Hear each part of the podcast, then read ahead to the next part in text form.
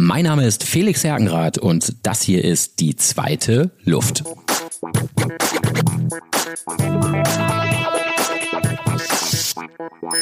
Willkommen zu Ausgabe Nummer 8 von Die zweite Luft, der Fahrradpodcast der Hamburger Morgenpost.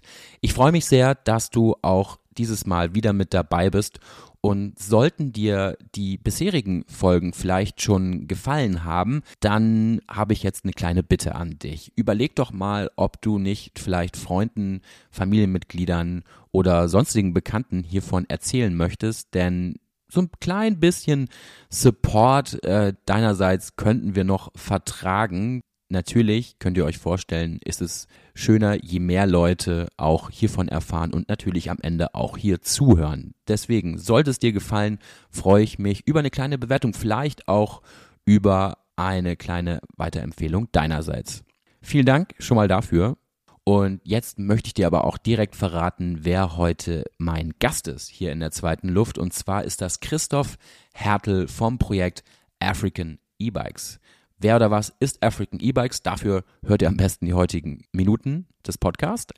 Aber so viel sei euch verraten, African E-Bikes bringt nicht nur einfach ein E-Bike nach Afrika, sondern da geht's wirklich um viel, viel mehr. Es geht um Existenzen, die aufgebaut werden sollen. Es geht einfach um Unterstützung vor Ort. Und Christoph verrät uns auch, welche Rolle der Schauspieler Bjarne Mädel hier einnimmt bei African E-Bikes. Vielleicht eine Kleinigkeit vorweg die Soundqualität, die hat bei diesem Mal ein klein wenig gelitten. Christoph und ich saßen jeweils im Homeoffice und mussten entsprechend mit den Gegebenheiten vor Ort ein bisschen auskommen und deswegen werdet ihr auch relativ schnell hören, hat die Soundqualität nicht den gewohnten Standard, den ihr vielleicht hier von der zweiten Luft gewohnt seid. Wir haben uns aber auch schon für eine Wiederholung in sechs bis acht Monaten verabredet. Dann wird Christoph nochmal erzählen, wie es aktuell aussieht zu dem Zeitpunkt dann bei African E-Bikes. Dann aber werden wir uns natürlich wie in gewohnter Qualität im Studio treffen und ihr ähm, ja, könnt vielleicht einmal drüber weggucken. Ich fand nämlich die Inhalte der Folge so gut, dass ich sie euch nicht vorenthalten möchte. Ich finde, jeder sollte jetzt wissen, wer oder was steckt hinter African E-Bikes. Deswegen jetzt direkt rein in die Folge mit Christoph und African E-Bikes. Viel Spaß. Ich freue mich jetzt sehr, dass Christoph Hertel vom Projekt African E-Bikes bei mir zu Gast ist und deswegen erstmal Moin und Hallo Christoph. Hallo. Christoph, ihr gehört tatsächlich seit dem Start des, äh, dieses kleinen Podcasts zu meinen absoluten Wunschgästen. Ich habe euch damals schon auf der Velo hier in Hamburg äh, ja belauscht, was ihr dort so zu erzählen hattet. Das äh, hat mich sehr gefreut und deswegen wart ihr sofort auf meiner kleinen Shortlist. Vielleicht kannst du mal mit deinen Worten erzählen, was sich genau hinter African E-Bikes verbirgt, denn viele kennen es schon. Wir hatten auch in der Mopo schon drüber berichtet, aber vielleicht ist es ja immer noch ein bisschen netter, wenn du mit deinen Worten erzählst, was genau dahinter steckt. Ja, also wir sind äh, African E-Bike. Das ist ein Projekt von uns, äh, dem European Institute for Sustainable Transport. Komplizierter Name, schöne Abkürzung, EURIST. Wir wollen Menschen unterstützen in Ländern des globalen Südens, zum Beispiel in Afrika, sich Alternativen anzueignen zur automobilen Orientierung der Verkehrsplanung. Also Afrika wächst, die Städte wachsen, viele Entscheider möchten gerne Auto fahren, daher gibt es eine große autoorientierte Entwicklung und die Berater aus den Büros, Planungsbüros, Regierungsorganisationen äh, der Autoindustrieländer genau, die wollen das gerne auch unterstützen und wir möchten eben Initiativen voranbringen, die dem etwas entgegensetzen und und wirklich für Menschen Mobilität möglich machen. Und äh, aus diesem Ansatz heraus äh, haben wir dann, also wir haben lange Jahre auch mit äh, Fabio, unserem Partner in Uganda, zusammengearbeitet und äh, gemeinsam festgestellt, dass man der Motorisierung äh, mit äh, auch Zweitaktern, ähm, also mit äh, Mopeds und äh, Motorrädern, nur mit dem Fahrrad etwas entgegensetzen kann, wenn man das auch motorisiert, aber eben elektrisch. Und dazu muss man wissen, dass in Uganda eben äh, das Boda Boda, also der der Transport mit Zweirädern, die Beförderung von Menschen und der Transport von Gütern durchgeführt wird.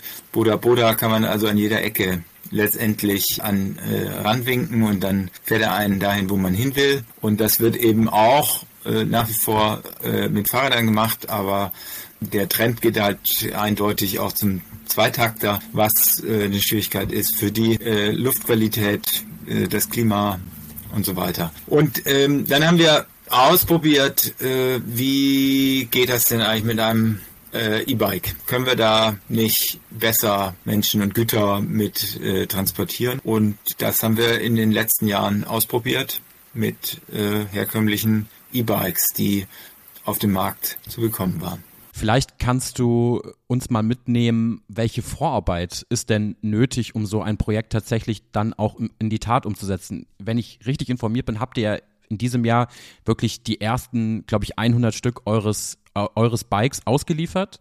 Welche Arbeit, ähm, ja, muss da so vollbracht werden, bis man zu so einer Auslieferung von 100 Bikes kommt? Ja, also äh, genau, ich hatte da jetzt äh, auch äh, gestoppt bei dem ersten Test, den wir eben gemacht haben mit drei Fahrrädern für unterschiedliche Bereiche in den äh, letzten Jahren der 2010er Jahre. Und da stellte sich eben heraus, und das ist sozusagen ein erster Schritt, das einfach mal auszuprobieren mit äh, Fahrrädern und stellte sich aber raus, naja, die sind nicht so richtig, also ist eine tolle, tolle Idee, aber sie sind eben nicht an die äh, Verkehrsverhältnisse und also Straßeninfrastruktur und die Beförderungsbedürfnisse des äh, Marktes in Uganda letztendlich angepasst. Und daraus erwuchs dann die Idee, das Ganze neu aufzustellen und ein Fahrrad zu entwickeln, was eben für die Straßenverhältnisse und die Transportbedürfnisse geeignet ist.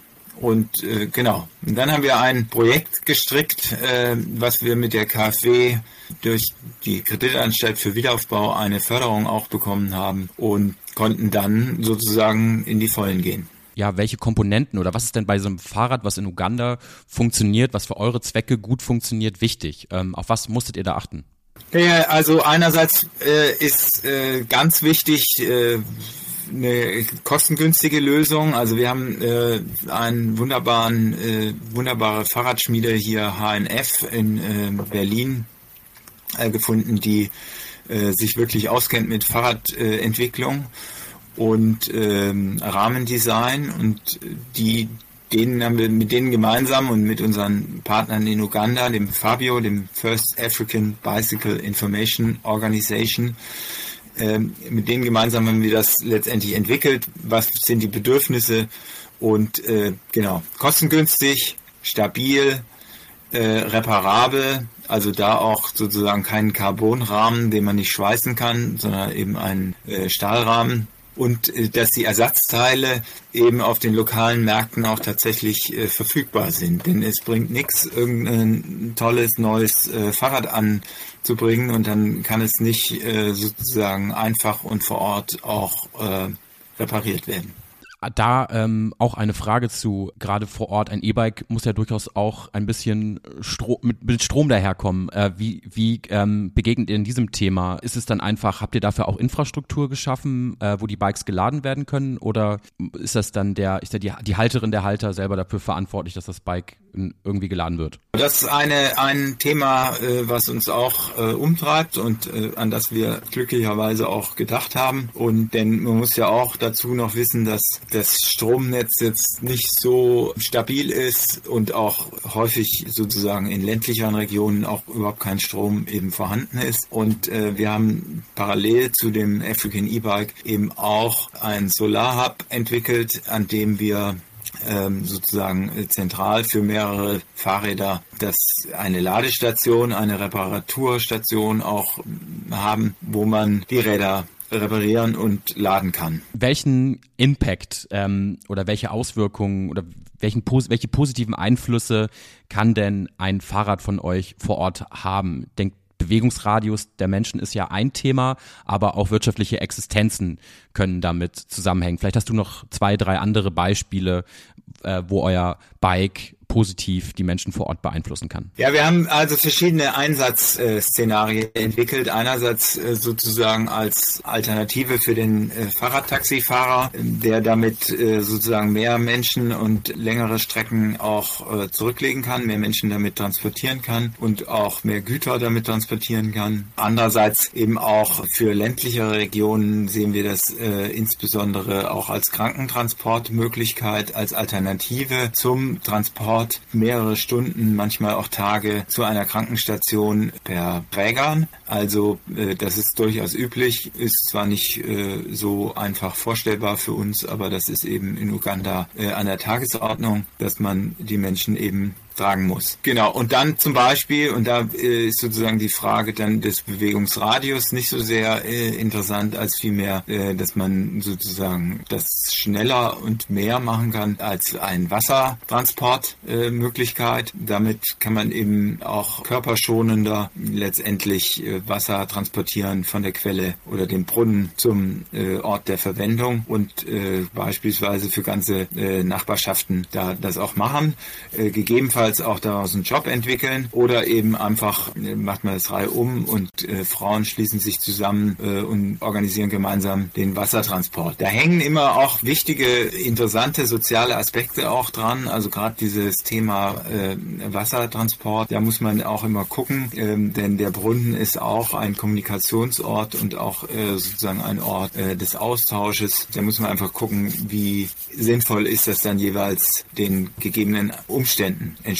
Zumindest ist es äh, eine Möglichkeit und genau, also das sind so die Themen, Geld äh, verdienen, äh, aber auch äh, Zeit sparen und ja, der Gemeinschaft dienen. Höre ich dann da auch raus, dass eure Räder aktuell mehr von Frauen vor Ort genutzt werden als von Männern? Weil Transport oder gerade so der, der Wassertransport ist ja oftmals auch vor Ort zumindest Aufgabe der, der Frauen und nicht der Männer. Also aktuell ist es tatsächlich so, dass wir in einer Ausprobierphase sind und die unterschiedlichen Maßnahmen eben oder unterschiedliche Einsatzzwecke äh, evaluieren, eben weil es ein gefördertes Projekt ist und äh, insofern probieren wir das aus und versuchen da ganz unterschiedliche Nutzergruppen letztendlich möglich, das auch zu testen. Und genau, das kann ich dir letztendlich, kann ich dir nicht genau sagen, wie die äh, Gender-Verhältnisse sind. Habt ihr denn vor Ort auch ein eigenes Team dann sitzen oder wie läuft die beispielsweise auch die Verteilung der Räder vor Ort ab? Wie muss man sich das vorstellen? Also da arbeiten wir derzeit mit Fabio zusammen. Es ist geplant, auch mit weiteren Organisationen zusammenzuarbeiten. Das ist ganz wichtig. Es braucht eben Menschen vor Ort, die sich mit der Technik auskennen, die auch die Fahrräder zusammenschrauben können. Das ist, wird also als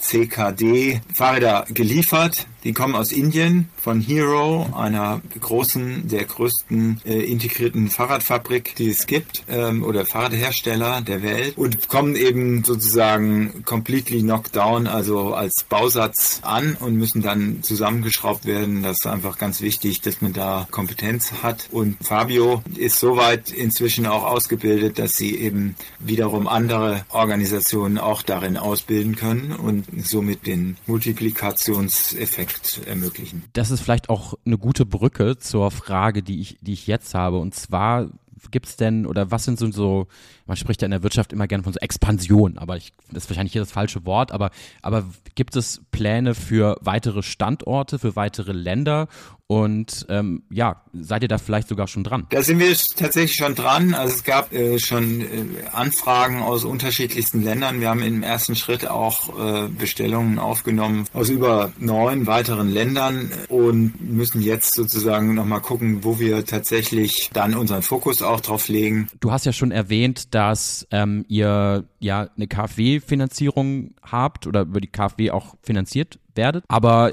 spielen bei eurem Projekt auch Sponsoren eine Rolle oder klappt das komplett mit den Mitteln der KfW?